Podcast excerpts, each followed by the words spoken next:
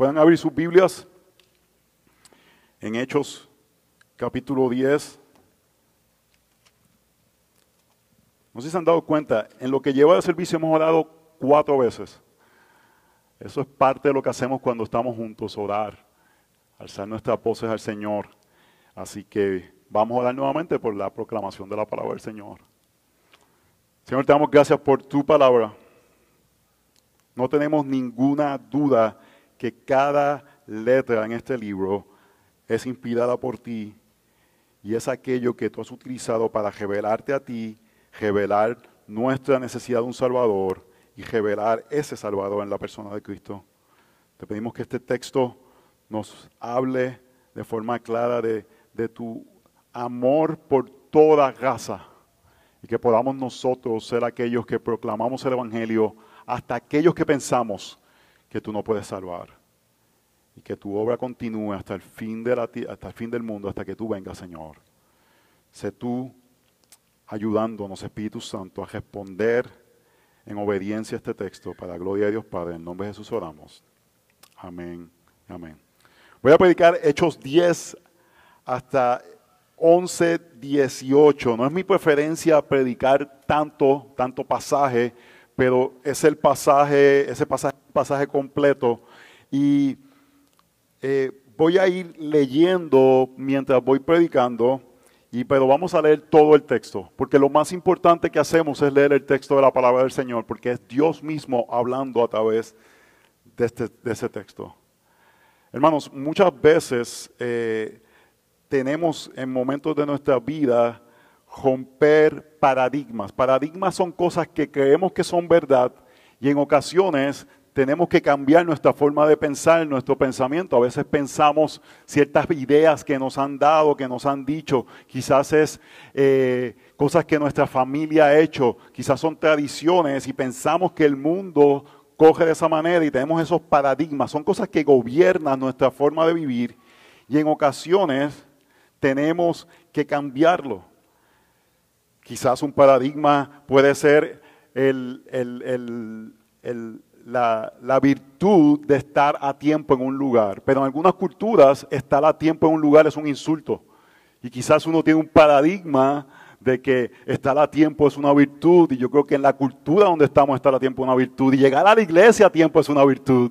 Pero quizás si vamos a otra cultura donde si te dicen que llegues a las 5 y si no llegas hasta las 6 insultas a la persona porque es dado que se, para honrar a esa persona se llega a otra hora. Hay cosas en momentos que paradigmas tienen que ser cambiados en nuestras vidas. Un paradigma que cambió, yo no sé si era para ustedes, y si no lo ha pasado es que no se han dado cuenta cuando se mudaron a Estados Unidos, es el respetar el espacio. Los hispanos nos gustan estar así pegados. Uno está en la TH y hay alguien que te está respirando aquí. Tú estás metiendo el código y la otra persona está atrás ahí respirándote. Y tú ahí tratando de guardar el código y la persona está ahí pegada, el próximo, y la fila uno ahí detrás. Con razón la pandemia como que nos, nos cogió por allá. Y en Estados Unidos todo el mundo es distancia. Respetar la distancia. Tú estás en un lugar y tú respetas la fila, la distancia. Son paradigmas que cambian en nuestra vida dependiendo en momentos, situaciones, que vivimos, circunstancias, hermanos. Cuando yo me monto un avión a ir a algunos países en Sudamérica, yo hago esta oración cuando me monto en el avión. Ustedes saben que yo soy bien organizado con mi tiempo y mis cosas, y yo digo, yo voy a servir a estos países, y si ellos no van a estar a tiempo para las cosas, yo vengo aquí a servir. Yo vengo, cambio un paradigma de mi vida, porque a veces estoy cenando con alguien, se supone, eh, me pasó hace poco, eran las, a las tres y media yo daba una sección y eran las tres y diez y todavía no me habían traído los tacos que me tenía que comer. Pero allí estaba la persona que dirigía la conferencia, estaba yo y digo, si no llegamos nosotros no hay conferencia. Así que yo no me voy aquí a, poner ansioso porque estoy en otro lugar y yo vengo a servir, no vengo a ser servido. Así que en ocasiones debemos de, de cambiar paradigmas, pero este texto, hermanos, es algo mayor que simplemente cambiar preferencias culturales. Dios está cambiando un paradigma de la historia de salvación. Este es un texto fundamental de expansión del Evangelio, donde el centro de la presencia de Dios hasta ese momento de Pentecostés era en el templo. La, figura de Dios estaba, el locus se llama eso, donde se, se concentraba la presencia de Dios, era en el templo en Jerusalén. Pero ahora, cuando el velo es rasgado por medio del sacrificio de Jesús, la presencia del Señor dice que va a ser Jerusalén, Judea, Jerusalén, Samaria y hasta los confines de la tierra. Yo creo que los apóstoles no tenían ni idea clara de cómo iba a ver eso de cómo se iba a ver ese sentido de hasta Judea, de hasta los confines de la tierra. Porque hasta ese momento, para tú servir a Dios, tenías que ser judío. Tú podías ser gentil, que era, el mundo se dividía entre judíos y gentiles. Si eras gentil, tenías que convertirte al judaísmo y eso traía ciertos compromisos y traía ciertas señales. ¿Y cuál era la señal que un gentil tenía que hacer para ser judío? La principal era la circuncisión. Ese es un paso de fe, hermano. Eh, tomar e, e, ese paso de hacerte y decir, yo me identifico con este pueblo y me identifico con el pacto de este pueblo y era por medio de la circuncisión. Y Dios está diciendo ahora, la salvación va a ser para todo el mundo. Y eso es un paradigma. Imagínase toda tu vida diciéndote, Dios salva de esta forma y a estas personas y que para que personas sean salvas tienen que hacerse parte de este pueblo. Y ahora Dios va a cambiar eso. Y algo que nos enseña este texto, hermanos, que es importante, es iniciativas cósmicas de la salvación las inicia Dios. No las inicia más nadie. Nadie le dice a Dios cómo hacer las cosas. Dios fue el que ha hecho y ha puesto formas como Él va a salvar. ¿Por qué Dios escogió que Adán fuera el representante de toda la humanidad en el, en el huerto? No sé, pero Dios escogió eso. Y, Él es el que decide. ¿Por qué Dios decide que entonces nuestro representante sea Jesús para nuestra salvación? Dios es el que dicta cómo salva. ¿Por qué Dios escogió que por varios miles de años la salvación se concentrara en Jerusalén y ahora vida hasta los confines de la tierra? Pero Dios es el que toma esas decisiones fundamentales de cómo Él va a salvar y cómo va a salvar la salvación hasta los fines de la tierra. Y una aplicación de eso, hermanos, es, si Dios es quien decide cómo va a salvar, Él es también quien decide cómo vamos a responder a esa salvación. Y nosotros no somos los que determinamos cómo adoramos a Dios, sino Dios mismo es quien nos dice cómo le adoramos a Él, sometidos a su palabra. El problema, es, hermanos, es que pensamos que Dios en cierta forma tiene límites para quien salva y deseamos que Dios salve a personas parecidas a nosotros, que Dios salve gente buena, que Dios salve gente que tenga los mismos valores que nosotros. El movimiento de crecimiento de las iglesias del año 70 y 80 se fundamentó en sembrar iglesias en los suburbios de los Estados Unidos, donde familia con un buen cajo, un buen trabajo y dos hijos todos se parecieran y todos fueran a la iglesia juntos. Pero al final del día, hermanos, Dios quiere salvar a quien le place. Y algo que nos debemos de acostumbrar es que la apariencia de alguien que llegue por ahí no determina si Dios lo quiere salvar o no lo quiere salvar. Quizás vemos a alguien que llega con una Biblia en la mano, hermanos, puede ser un fariseo que está más que alguien que parece un títere. En Puerto Rico decimos un títere, alguien de la calle. Dios salva a quien Él le place. Y el Evangelio, hermanos, en este momento va a ser expandido a toda carne. Dios es quien controla, determina cómo va a salvar y a quién va a salvar. Así que los judíos fueron los que tuvieron que ajustarse y no viceversa. Dios no se ajusta a los planes de nadie. Nosotros nos ajustamos a los planes de Dios. Así que hermanos, Estamos llamados a someternos a los paradigmas de Dios, a las reglas de Dios, a lo que Dios presenta. Y no decidimos cómo Dios salva o cómo es que es la salvación por lo que nosotros determinamos. Así que hermanos, el Evangelio rompe, destruye todo paradigma humano para expandir el Evangelio a toda carne. El Evangelio mismo, la realidad de que Cristo murió en la cruz, tomando el pecado de todos los que iban a ser salvados sobre él, habla el Evangelio más allá de simplemente sacrificios de un cordero.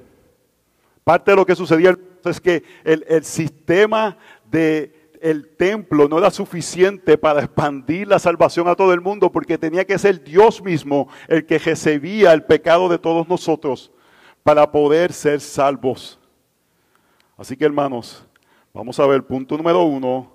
Dios es quien prepara el camino para salvar a quien desea. Vamos a leer Hechos 10, verso 1 en adelante. Esta es la palabra de nuestro Dios.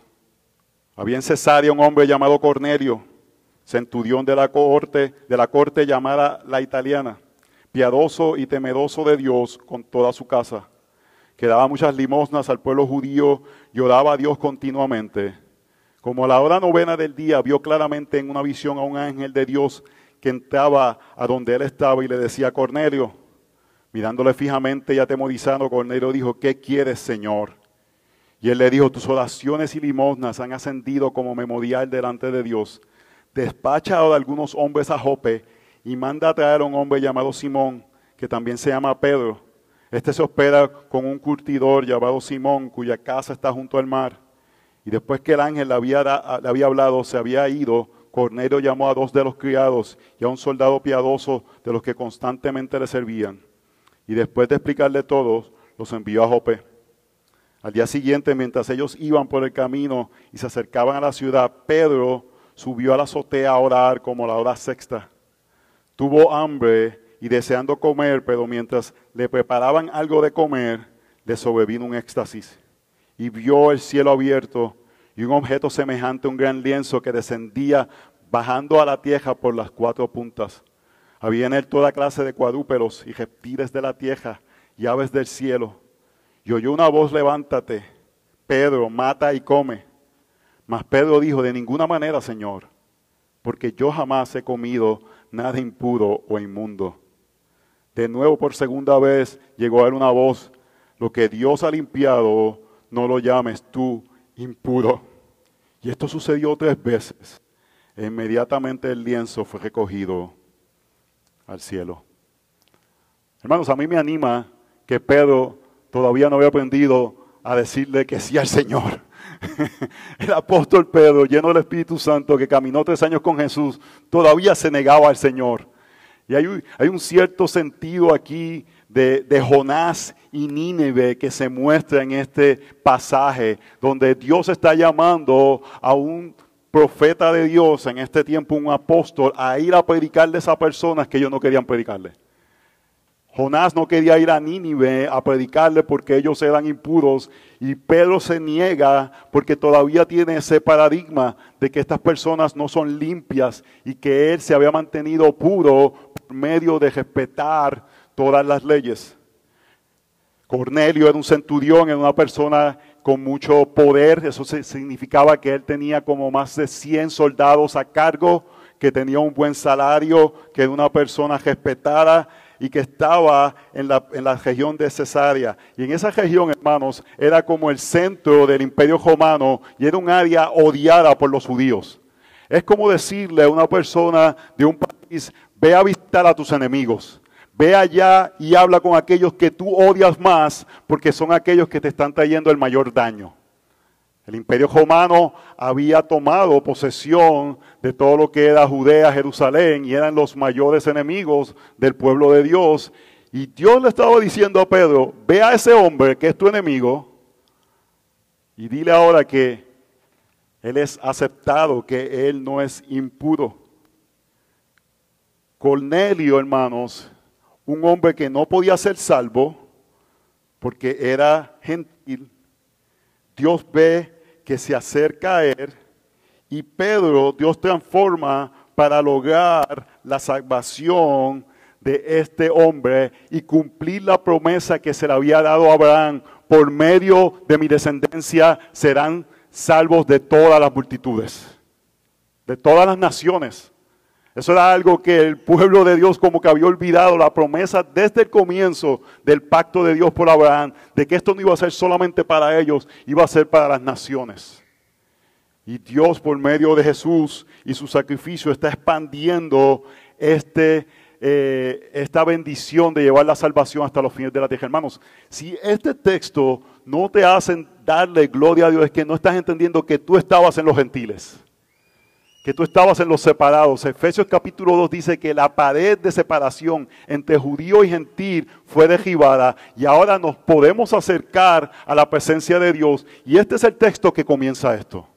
Este mover del Espíritu de Dios, no solamente en Jerusalén y área adyacente, porque hasta los samaritanos eran medios judíos. Y ellos podían entender, pues los samaritanos, está bien, ellos son judíos mezclados, pues ellos pueden entrar dentro de lo que Dios está haciendo, pero Dios está diciendo, no, voy a hacer algo mayor. ¿Y qué es lo que sucede? Primeramente salva a Pablo. El, que era imposible de salvar es salvado. ¿Y qué ministerio le da? Me vas a ser útil para predicar a los gentiles. Pero no solamente salva a Pablo Dios, que, que es un momento un pivot en la historia de salvación, porque de ahora en adelante, acerca de quién va a ser el libro de los hechos, acerca del ministerio hacia los gentiles. Va a ser acerca de la expansión. Ya Dios trabajó entre los judíos y ahora va a expandir a todos los lugares de la tierra. Y salva a esta persona clave, a Pablo, que nadie pensaría que iba a salvar, y ahora salva a un gentil y lo hace a través del más testarudo de los apóstoles, Pedro para dejar claro de lo que él estaba haciendo. Y aquí hay una aplicación tremenda, hermanos. No sé si ustedes saben, pero la aplicación tremenda es, ¿a quién le gusta la langosta aquí? Usted puede comer langosta ahora por este texto. Se, se, abre este aspecto que antes los judíos, el pueblo de Dios, no comía ciertas cosas. Y nunca haga esto, hermanos. Si usted quiere hacer la dieta de Daniel, haga la dieta de Daniel. Si usted quiere hacer la dieta de judíos del Antiguo Testamento, haga la dieta de judíos del Antiguo Testamento. Pero no le imponga eso a nadie porque Dios ya dijo, no llames impuro lo que yo llamo limpio. Y yo me voy con los que comen langosta y lechón y cosas que antes no se podían comer. ¿Por qué Dios daba, hay cosas que se están, se están pensando, las chuletas que se van a comer cuando salgamos de aquí? ¿Por qué Dios le daba esas dietas eh, esas eh, leyes dietéticas al pueblo de Israel. Y personas quieren decir, no, porque era más saludable. No, hermanos, eso, el punto de las leyes dietéticas y el punto de las leyes eh, ceremoniales del Antiguo Testamento, esto está como que a veces se apaga o no. Yo como, sí. Ok, es, el punto de eso es que el pueblo de Dios se distingue del gesto de las personas que le rodean. Y muchos de estos alimentos, como los cerdos, eran fáciles de conseguir. Hubiese sido más fácil para el pueblo de Dios criar cerdos y poder alimentarse de ellos. Era más sencillo que simplemente alimentarse de otros animales. Era parte de decir, Señor, yo confío en ti. Me voy a alimentar de lo que tú me dices que... Así como tú diste maná, tengo que quitarme esto.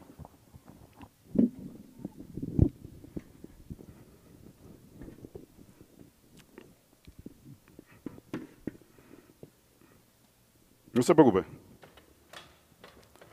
¿Está bien? Con este. Así como tú me diste maná en medio del, del desierto, así como tú diste maná en medio del desierto, ahora se escucha. Y proveíste al pueblo de Dios, así mismo vamos a confiar que tú nos vas a proveer con las limitaciones de las cosas que tú nos dices que podemos comer. Confiamos que tú vas a, a proveer no, muy, muy diferente a como ahora debemos vivir. Parte de lo que la Biblia nos llama es identificar qué cosas la Biblia en el Nuevo Testamento dice que debemos de identificarnos y ser diferentes al resto del mundo.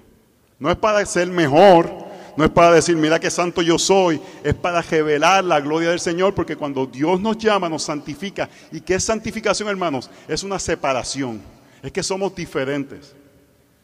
En 1 Tesalonicenses capítulo 4 hay una de las principales y es una de las que quizás el pueblo de Dios está fallando primordialmente. ¿Tú quieres saber la voluntad de Dios? Dice 1 Tesalonicenses capítulo 4. ¿Quién quiere saber la voluntad de Dios? Ay, bendito sea el Jehová.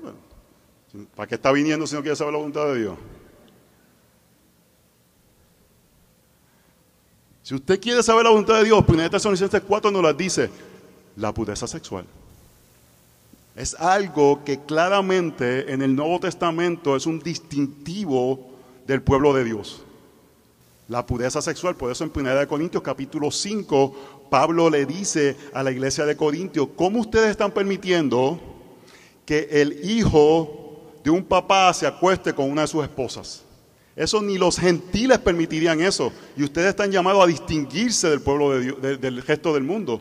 Así que ahora no nos distinguimos por lo que comemos. Nos podemos comer la langosta, nos podemos comer el lechón para la gloria del Señor, pero nos distinguimos de otras formas. Y una de ellas, hermanos, es la pureza sexual. Otra de ellas es la generosidad financiera. Eso es algo clave en el Nuevo Testamento. La generosidad financiera son distintivos ¿Qué otra cosa nos distingue? El congregarnos los domingos. Son cosas que le muestra al mundo. Que tengo que, que, hay esto. A mí no, yo me distingo porque esto Dios me llama a hacerlo. Entonces no es que hay cosas que Dios no nos llama para distinguir, pero cambiaron del Antiguo Testamento y parte del cambio de este aspecto dietético era para mostrar que vamos a comer lo que ellos comen. Vamos a comer lo que los gentiles comen. Porque parte primordial de el tener el mandato con una persona es sentarte a la mesa con ella. Y vemos que el apóstol Pedro rápidamente se le olvida esta, eh, esta visión. En el libro de Gálatas, Pablo lo reprende duramente por sentarse a comer solamente con los judíos con los cristianos judíos y no con los cristianos gentiles. Así que el punto no era simplemente que ahora puedo comer lechón, es que ahora me puedo sentar a comer lechón con los otros que vengan a ser parte del pueblo de Dios. Es abrir la comunidad y poder compartir aquello. Hermanos, ¿qué vamos a hacer en el cielo? Va a haber una gran fiesta, una gran cena. El aspecto de comer en la iglesia es importante. No nos sentamos a comer pupusa solamente porque nos gusta, hermano. Nos sentamos a comer pupusa, salteñas, ajos con gandules para compartir la mesa y tener comunión los unos con los otros. Así que Dios ha abierto por medio de esto la comunión entre aquellos que no podían ser parte del pueblo de Dios con aquellos que pensaban que eran solamente parte del pueblo de Dios. Así que mi pregunta es, ¿en alguna ocasión has pensado que Dios solamente salva a aquellos que se parecen a ti? Aquellos que parecieran que pueden ser cristianos, quizás te inclinas a invitar a alguien que ya es bueno y quizás no a una persona que es más rebelde. Y usted sabe que, hermanos, Históricamente es más fácil Dios salvar a un rebelde que está consciente de su pecado que a uno que cree que es bueno, que no piensa que necesita ser salvado. Así que la salvación es abierta para todos, hermanos. Dios está formando y determinando quién será su pueblo y va a ser de los que coman de todo platillo. Cualquier persona puede venir, hasta serpiente dice ahí que pueden comer. Salva a Pablo, convierte a Pedro en verdad esto es como una segunda conversión para Pedro. Y lo demás es historia. El Evangelio se ha expandido dos mil años después y ha llegado hasta Gatesburg, Maryland, donde hermanos aquí es hermoso mirar esta iglesia. Más blanquitos algunos, más pequeñitos, más altitos, más bajitos. Pero no importa hermanos. Lo importante es que Dios extendió su gracia y extendió su gracia por medio del Evangelio. Así que el Evangelio rompe, destruye, me sale mejor destruye que rompe todo paradigma humano para expandir el Evangelio a toda criatura. Punto número dos, el Espíritu es quien hace la obra, hermanos. El Espíritu es quien hace la obra. Verso 17. Mientras Pedro estaba perplejo, pensando en lo que significaría la visión que había visto, He aquí los hombres que habían sido enviados por Cornelio, después de haber preguntado por la casa de Simón, aparecieron a la puerta y llamando preguntaron si allí se hospedaba Simón, el que también se llamaba Pedro. Y mientras Pedro meditaba sobre la visión, el Espíritu le dijo, mira, tres hombres te buscan. Levántate pues, desciende y no dudes en acompañarlos porque yo los he enviado. Pedro descendió a donde estaban los hombres y les dijo, he aquí, yo soy el que buscáis. ¿Cuál es la causa por la que habéis venido? Y ellos dijeron, a Cornelio el centurión, un hombre justo y temeroso de Dios, y que es muy estimado por toda la nación de los judíos, le fue ordenado por un santo ángel que te hiciera venir a, su casa para oír tus palabras. Entonces los invitó a entrar y los hospedó. Al día siguiente se levantó y fue con ellos, y algunos de los hermanos de Jope lo acompañaron. Hermanos, esto es un momento eh, importante en la historia de salvación. Y lo que vemos aquí es el Espíritu Santo obrando para lograr las cosas. Vemos el Espíritu Santo moviendo a estas personas a buscar a Pedro y vemos el Espíritu Santo diciéndole a Pedro claramente, esto es lo que vas a hacer. Vemos que hermanos, cada conversión que Dios trae es por medio de la obra del Espíritu Santo. Cada conversión, si usted está aquí y usted cree y afirma que Jesucristo es Señor, y usted está consciente que Él limpió sus pecados, eso no es obra del orador, eso no es obra de que usted lo criaron en eso, eso es obra del Espíritu Santo de Dios. Y le damos gloria al Espíritu Santo de Dios por abrir nuestras vistas y ver la gloria salvadora en la persona de Jesús. Dios está trabajando y Dios va a cumplir su plan, hermanos. Hermanos, yo sé que a veces hablamos de las condiciones de la cultura, pero nosotros no nos ponemos nerviosos, hermanos. Yo creo que nos ponemos nerviosos más cuando pensamos que vamos a perder privilegios y la vida va a ser más complicada. Pero si la vida es acerca del reino y la expansión del mismo, no nos preocupamos porque Dios va a cumplir su plan.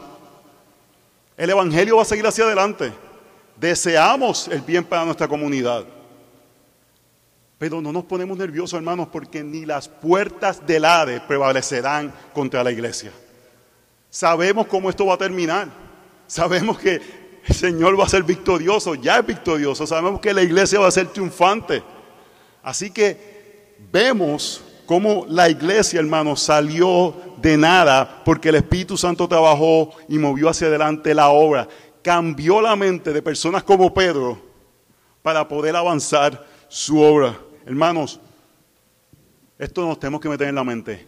Dios está en total y completo control. Y Él es quien salva. Y en Él confiamos. Y eso nos debe de impulsar a predicar el Evangelio. Porque ¿qué es lo peor que nos pueden pasar? Que nos digan que no. Pero imagínate que Dios te utilice en ese momento para que el Espíritu Santo le abra los ojos a alguien. ¡Wow! Qué bendición, porque si Dios salva, confiamos en su obra. Nuestro, nuestro trabajo es tirar la semilla. Él es el que se encarga. No es nuestra retórica, no es que bien lo hago, no es que yo soy así alguien que atrae a la gente, es que Dios es quien salva, hermanos. Y a veces salva de formas inusuales. Verso 24. Y al otro día entró en Cesarea, Cornelio los estaba esperando y había reunido a sus parientes y amigos íntimos. Y sucedió que cuando Pedro iba a entrar, Cornelio salió a recibirlo y postándose a sus pies lo adoró. Mas Pedro lo levantó diciendo, ponte de pie, yo también soy hombre. Oh hermanos, esa frase es, es profunda, porque en cierta forma los judíos no afirmaban la imagen de Dios en personas de otras naciones. Y, en lugar de aceptar la oración, Pedro estaba consciente de que solamente oración se da a la persona de Dios. Pero a la misma vez afirma la humanidad de esta persona que había deseado ser parte del pueblo judío. Vemos que envía limosna, vemos que hace diferentes cosas, pero sentía el rechazo del pueblo de Dios y ahora es afirmado al ver la imagen de Dios en la persona. Y eso es algo importante, hermanos. Comenzamos a ser prejuiciosos contra personas cuando olvidamos que Dios ha puesto la imagen de Dios a todo ser humano. De que hay un depósito, hermanos, aunque algunas personas esté pareciera más perdida la imagen de Dios. Eso está ahí y afirmamos y tratamos a toda persona con la dignidad necesaria, no importando el trasfondo, no importando la forma que se ve, no importando cómo habla. Ahora en Puerto Rico está el reggaetón, eso es, reggaetón por todos lados. La persona me dice, oye papi, ¿qué es lo que tú hablas eso del Evangelio? Dime papi. Le hablamos del Evangelio, hermano. Decimos, esta gente me va para allá con estos casos. No, hermanos, la imagen de Dios la afirmamos. La afirmamos en cada criatura.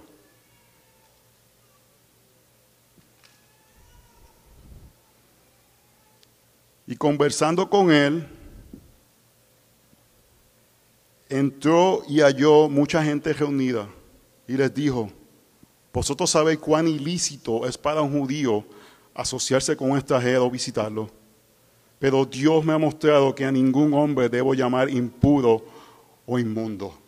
Oh hermanos, ¿por qué? Porque es creación de Dios. No es hijo de Dios. No todos son hijos de Dios. Hijos de Dios son solamente aquellos que han sido salvados y restaurados y adoptados por Dios.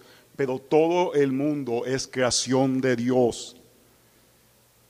Por eso cuando fui llamado vine sin poder ninguna objeción Pregunto pues, ¿por qué causa me habéis enviado a llamar? Y Cornelio dijo, a esta misma hora, hace cuatro días, estaba llorando en mi casa a la hora novena. Y aquí un hombre con vestiduras resplandecientes se puso delante de mí y dijo, Cornelio, tu oración ha sido oída y tus obras de caridad han sido recordadas delante de Dios. Envía pues a Jope y haz llamar a Simón, que también se llama Pedro. Él está hospedado en casa de Simón el curtidor junto al mar. Por tanto, envía por ti al instante y has hecho bien el venir. Ahora pues todos nosotros estamos aquí presentes delante de Dios para oír todo lo que el Señor te ha mandado. Hermanos, el Espíritu Santo preparó la ocasión para que el Evangelio llegara a ese lugar. Él fue lo que hizo todo. Y vemos algo, hermanos, porque creemos en la absoluta soberanía de Dios de gobernar sobre la salvación, pero vemos que Dios también responde a la humildad del ser humano. La palabra de Dios dice que Él nunca se alejará de aquel que le busca de corazón. Y vemos que Él ve la búsqueda de este hombre, pero al final del día esa búsqueda no es lo que nos salva, es Dios quien salva. Romanos 9 dice que Él se apada de quien desea y se apiadó de la misericordia de este hombre. Pero hermanos, la palabra dice que si nos acercamos humildemente a Él, Él nunca nos va a negar. Pero vemos al Espíritu Santo obrando para unir dos mundos que no eran unidos, para crear algo que es lo que disfrutamos ahora, que es la iglesia del Señor. Y algo que tenemos que tener cuidado, hermanos, es no crear la iglesia de algo, la iglesia que nos distingue. Queremos a veces hacer la iglesia completamente homogénea de gente igual a nosotros. Ustedes saben que Katy y yo, bueno, principalmente Katy, pero yo también, tengo algo que ver, somos uno. Si ella hace algo, yo lo hago también, y viceversa. Pero hacemos escuela en casa. Y llevamos haciendo eso por muchos años. Algo que yo luché fuertemente los primeros años que de iglesia, que eso no se convirtiera en una identidad de esta iglesia. Que no fuera la iglesia de los que hacen escuela en casa. Que personas se sintieran menos porque no hacen escuela en casa. Porque eso es hacer lo que este texto está tratando de evitar, donde no distinguimos por aspectos que son periferales, sino que lo que nos une es algo principal, es el Evangelio de Jesucristo, que somos salvados por la sangre del Cordero. O no somos la iglesia que no hacemos dating, hacemos courting, no hermanos. Es importante honrar a Dios por la forma que un hombre y una mujer comienzan una relación, pero eso no es lo que nos distingue lo que nos distingue es el Evangelio de nuestro Señor Jesucristo. Cuando cosas que son buenas e importantes se hacen superiores, comenzamos a dividir la iglesia local. Entonces, no somos ni la iglesia hispana, hermanos, somos la iglesia del Señor Jesucristo que hablamos español. Eso no es lo que nos distingue. Si algún día tenemos que empezar a hablar inglés, hermanos, eso no importa porque no nuestra identidad no está en el idioma. No estoy diciendo que vamos a empezar a hablar inglés. Pero eso no es al final lo que nos distingue. Lo que nos distingue es que de naciones, de diferentes trasfondos, de diferentes realidades, de diferentes formas que llegamos a este país, Dios salva a pecadores, porque el Espíritu Santo hace la obra. Y Él comienza a hacer lo que Él tiene que hacer. Así que hermanos, el Evangelio rompe todo paradigma humano para expandir ese Evangelio a toda criatura. Punto número tres, el Evangelio salva a todos. ¡Wow! El Evangelio salva a todos. Hermanos, yo, yo no me dejo de asombrar que el Evangelio me salvara a mí.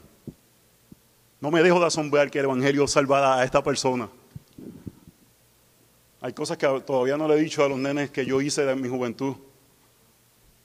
Pero en ocasiones, cuando estoy a punto que me van a presentar en alguna conferencia en un lugar y están diciendo lo maravilloso que yo soy, yo estoy en ese lugar pensando, yo hice esto, yo pequé de esta forma, yo fui un fornicario, yo fui un, ladrón, yo fui un mal hablado, yo fui un bojacho y Dios tuvo misericordia de mí. Dios tuvo misericordia de mí porque Dios salva a todos. Dios salva a todos. Cuando dice todo no es que va a salvar a toda persona, pero salva a todo tipo de persona. Verso 34. Yo creo que cuando llegue a casa me van a hacer preguntas de todas estas cosas que dije.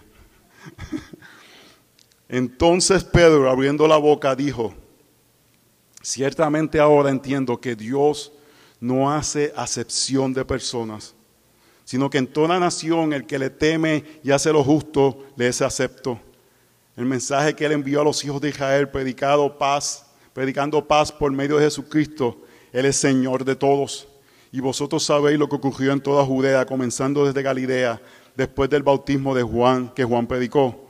Vosotros sabéis cómo Dios ungió a Jesús de Nazaret con el Espíritu Santo y con poder, el cual anduvo haciendo bien y sanando a todos los oprimidos por el diablo, porque Dios estaba con él y nosotros somos testigos de todas las cosas que hizo en la tierra de los judíos y en Jerusalén. Y también le dieron muerte colgándole en una cruz. A este Dios le resucitó el tercer día e hizo que se manifestara, no, todo, no a todo el pueblo, sino a los testigos que fueron escogidos de antemano por Dios, es decir, a nosotros que comimos y bebimos con Él después que resucitó de los muertos y nos mandó predicar al pueblo y testificar con toda solemnidad que Jesús es el Dios, es el, el, que Dios ha designado como juez de los vivos y de los muertos. De este dan testimonio todos los profetas de que por su nombre todo el que cree en él recibirá perdón de pecados.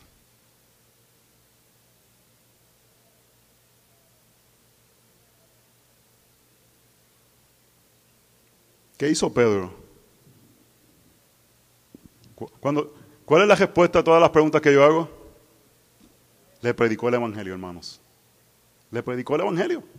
No le dijo, vente y ahora vamos a hacer las danzas judías. Hermanos, por eso es que es ofensivo a Dios. Es ofensivo a Dios, lo voy a repetir. Tratar de hacer ceremonias judías ahora a los creyentes gentiles. Es ofensivo a Dios. Porque ya Dios, aunque salva al pueblo judío y dice que va a ser parte de la salvación, no es por medio de las ceremonias judías, es por medio de Jesucristo. Es por medio de Él. Y personas individuales pudieran tener aspectos o formas de observar ceremonias judías, pero vemos que desde este momento en adelante Dios dice, tú puedes celebrar ciertas cosas, pero eso no es lo que salva. Lo que salva es la salvación por medio del Señor Jesucristo. Y Él le predicó claramente el Evangelio. Él no le dijo, tienes que hacerte judío. Él le dijo, Jesucristo fue quien te salvó. Jesucristo dio tu vida y Él es el Señor de todo. Punto importante.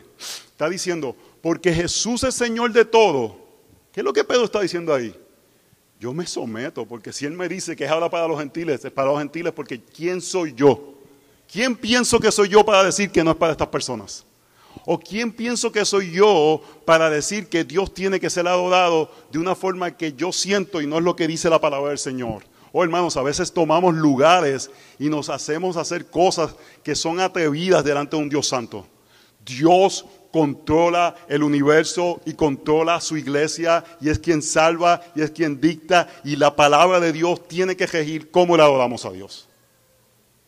Él es el que está en control de todas esas cosas. Es más, hermanos, esto nos dice que cuando alguien, predicarle el Evangelio a alguien, no es decirle, ven, te va a gustar. Hay gente bien chévere, vas a hay gente que cocina bien rico en la iglesia, son una gente bien servicial. Hermano, eso no salva a nadie. Eso puede traer a personas que están solas y necesitan compañía.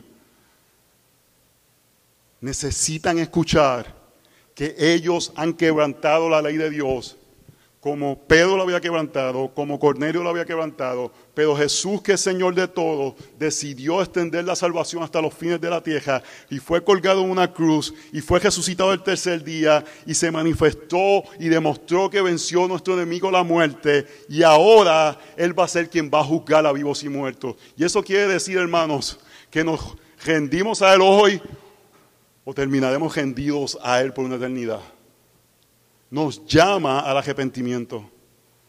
Menciona que las profecías hablan de Él. Y lo importante del verso 43, todo el que cree en Él recibe perdón de pecados. Hermanos, eso son buenas noticias. Todo. Tú eres del Salvador, recibe perdón de pecados. Tú eres de Puerto Rico, recibe perdón de pecados. Tú eres de Guatemala, de Honduras, de Chile, de Nicaragua, de donde sea, puedes recibir perdón de pecado porque la salvación no está simplemente en un lugar. Ahora la salvación ha sido extendida por toda la tierra por medio de la proclamación del Evangelio. Y no pierda de vista esto, porque el centro de la presencia de Dios estaba en el templo en Jerusalén. Pero ¿dónde está ahora? La respuesta no es el Evangelio. ¿Dónde está ahora? En todo el mundo, pero ¿en dónde? en la iglesia. Nosotros somos el templo, nosotros somos ese lugar que ahora Dios habita y se hace presente. ¡Wow, hermanos! ¡Qué glorioso! Que el Dios que estaba limitado por su deseo a un lugar geográfico, ahora por su bendita misericordia y porque Jesús pagó el precio de nuestros pecados, está con nosotros ahora mismo en el día año 2021 en Gatesburg, Maryland. ¡Wow! Esas son buenas noticias, hermanos.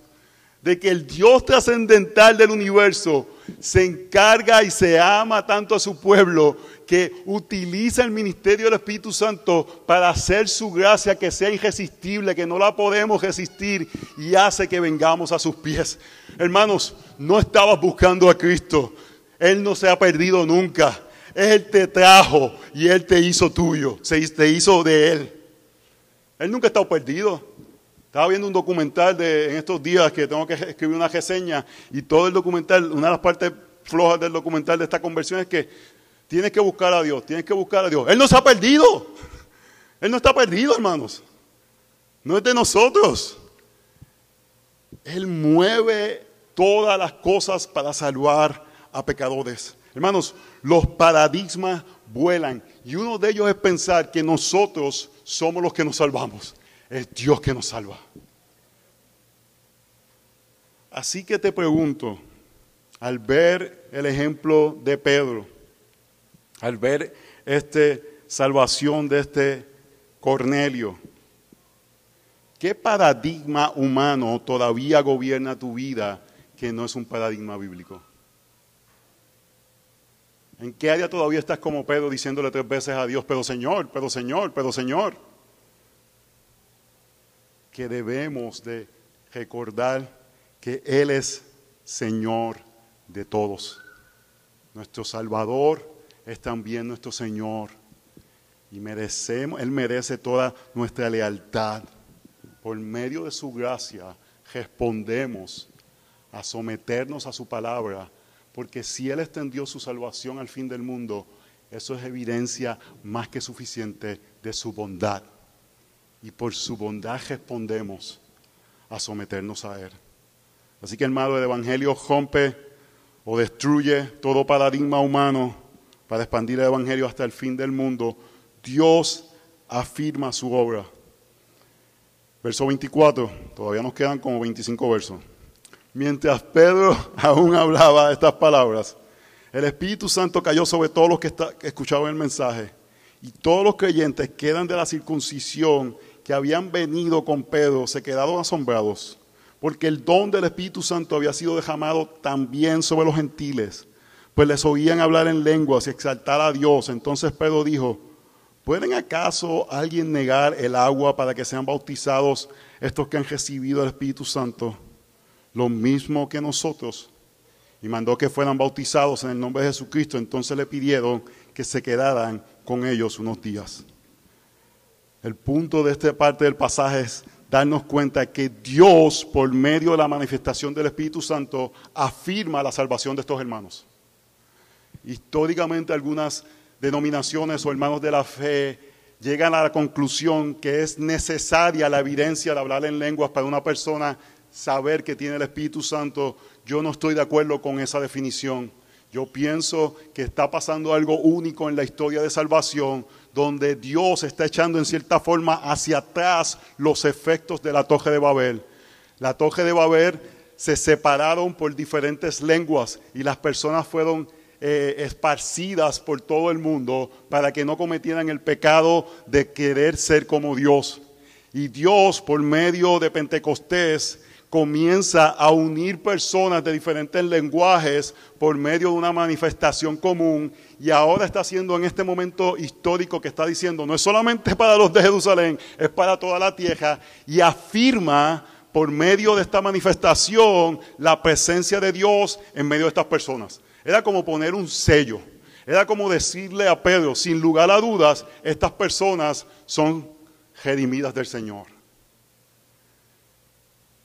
Pero ¿qué tiene que ver eso con nosotros? Y mi punto es, no todo el mundo tiene que hablar en lenguas para que se crea que está la presencia y el bautismo del Espíritu Santo. ¿Qué es el bautismo? El bautismo es lo que identifica la entrada de alguien en el pacto.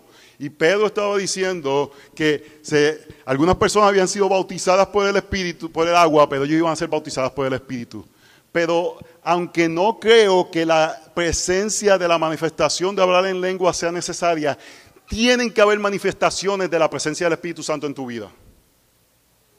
Y eso significa que tienen que haber dones espirituales que en ocasiones pueden parecer cosas casuales, pero que empoderado por el Espíritu Santo, tú lo haces para la expansión del Evangelio. Hay un libro que se publicó hace poco llamado Sabiduría y Poder, Poder y Sabiduría, que pueden leer sobre el tema.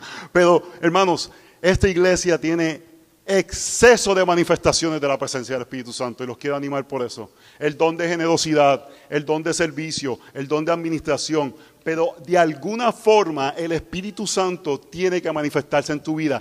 Efesios capítulo 1, verso 13 dice, en él también, quien es el Cristo, vosotros después de escuchar el mensaje de la verdad, el Evangelio de nuestra salvación, habiendo creído, mira lo que diste, fuiste sellados en Él con el Espíritu Santo de la promesa. Este texto está diciendo, luego de que escuchaste el Evangelio y el Evangelio tuvo un efecto en ti, el Espíritu Santo te sella. Ese, ese aspecto de sellar, literalmente la, terminología que estaba usando Pablo era de marcar un animal de ganado.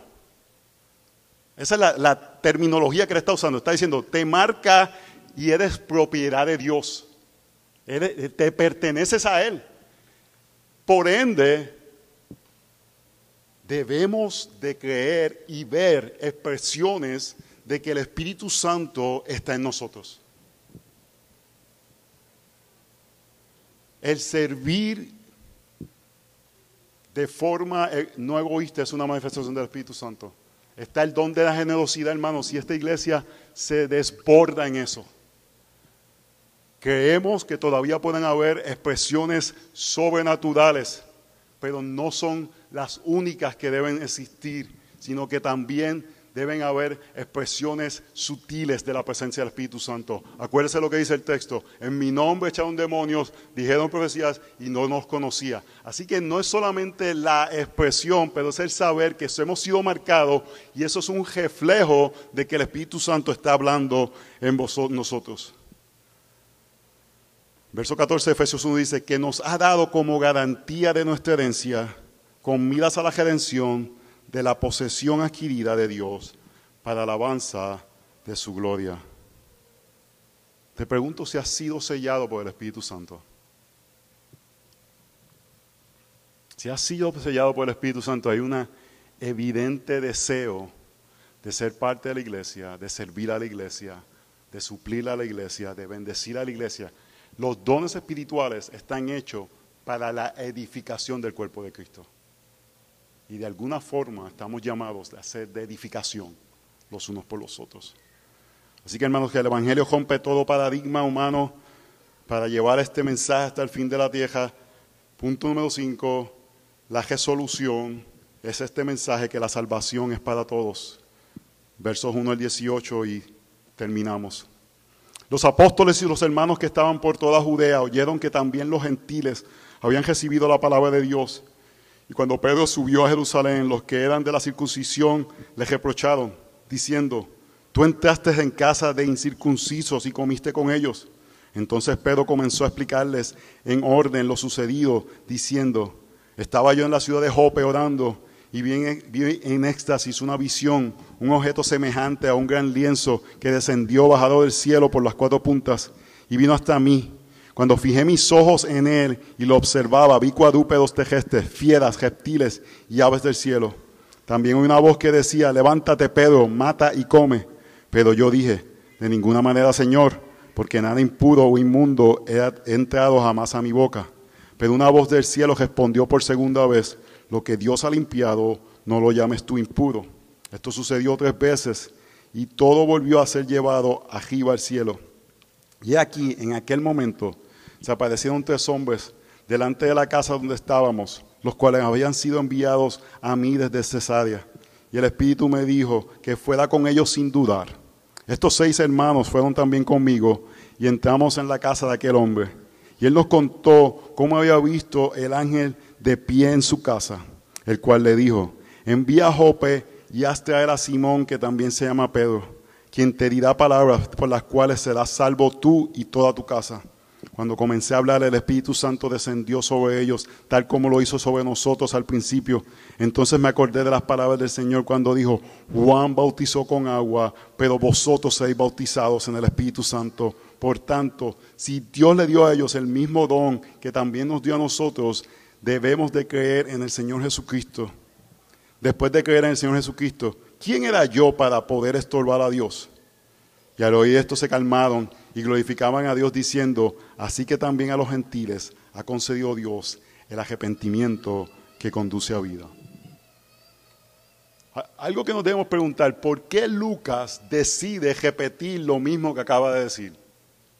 ¿Por qué Lucas nos repite básicamente la historia nuevamente. Él podía haber dicho, bueno, tengo que guardar papido, el papido es muy caro en aquella época, vamos a cortar esta parte, no, no tengo que hacerlo. Hermanos, es algo tan increíble lo que sucedió, era tan cambiante de la forma que ellos veían el mundo que tenía que ser repetido. Tenía que ser nuevamente afirmado lo que había sucedido para el convencimiento de aquellos que tenían que creer algo completamente diferente de la forma que veían la vida. Y hermanos, el Evangelio es así. El Evangelio viene a nosotros y tiene que cambiar completamente la forma que vemos la vida. El Evangelio nos hace ver la vida de una forma diferente, porque antes vivíamos para nosotros, pero ahora hemos muerto en Cristo y por medio del Evangelio por la gracia de Dios vivimos para Él. Vemos la vida de una forma diferente, hacemos cosas diferentes porque el Evangelio transforma completamente, hermanos. ¿Cuántos de nosotros nos burlábamos o nos mofábamos de los cristianos? ¿Cuántos de nosotros veíamos quizás como menos los cristianos? Pero Dios salva a quien le place, hermanos. Así que, hermanos, ¿qué aplicamos de este texto? No limitemos a Dios en su plan de redención porque pensamos que Dios salva a ciertas personas. Dios salva a todos, hermanos. Que donde estemos podamos expandir este mensaje, porque si el Espíritu Santo va a hacer algo en esa persona, nada lo puede detener. Así que, hermanos, en fe, en confianza por la obra redentora, porque saber que el Espíritu Santo trabaja, eh, nos hacemos partícipe de la obra para que el Evangelio siga hacia adelante. Por medio de la gran esperanza que tenemos, hermanos, que Dios salva, salva judíos, salva gentiles y nos hace, falta, nos hace parte de una familia. Así que el Señor quite cualquier tipo de prejuicio que nos haga pensar que el Evangelio no es suficiente para salvar a cierto tipo de personas y podamos de una forma fiel predicar el Evangelio a toda criatura y confiar que es el Espíritu Santo el que va a hacer la obra para la expansión del Evangelio y para la gloria del Señor por medio del trabajo de Jesucristo. Oremos, Señor, te damos gracias por tu misericordia, por tu bondad, por tu palabra. Qué buenas noticias. Que tú no limitaste tu plan de redención a los judíos, sino que utilizaste esta nación para que el verdadero judío, Jesús de Nazaret, saliera y fuera la simiente que trayera redención a toda la humanidad. Y nos sometemos a ti que eres Señor de todo y confiamos en tu obra redentora y te pedimos Señor que cambies paradigmas en nuestras vidas, que no pensemos que tú salvas a gente buena que vive en los suburbios, que no nos podemos juntar a ciertas áreas de, de donde vivimos porque ahí la gente nos pueden hacer daño, sino que tú puedes llevar salvación a todos los lugares, Señor. Úsanos, que estemos como Pedro atentos a tu voz y que estemos dispuestos a someternos a la misma para que tu evangelio llegue al fin del mundo. Úsanos, Señor, para tu gloria. En el nombre de Jesús oramos. Amén, amén, amén.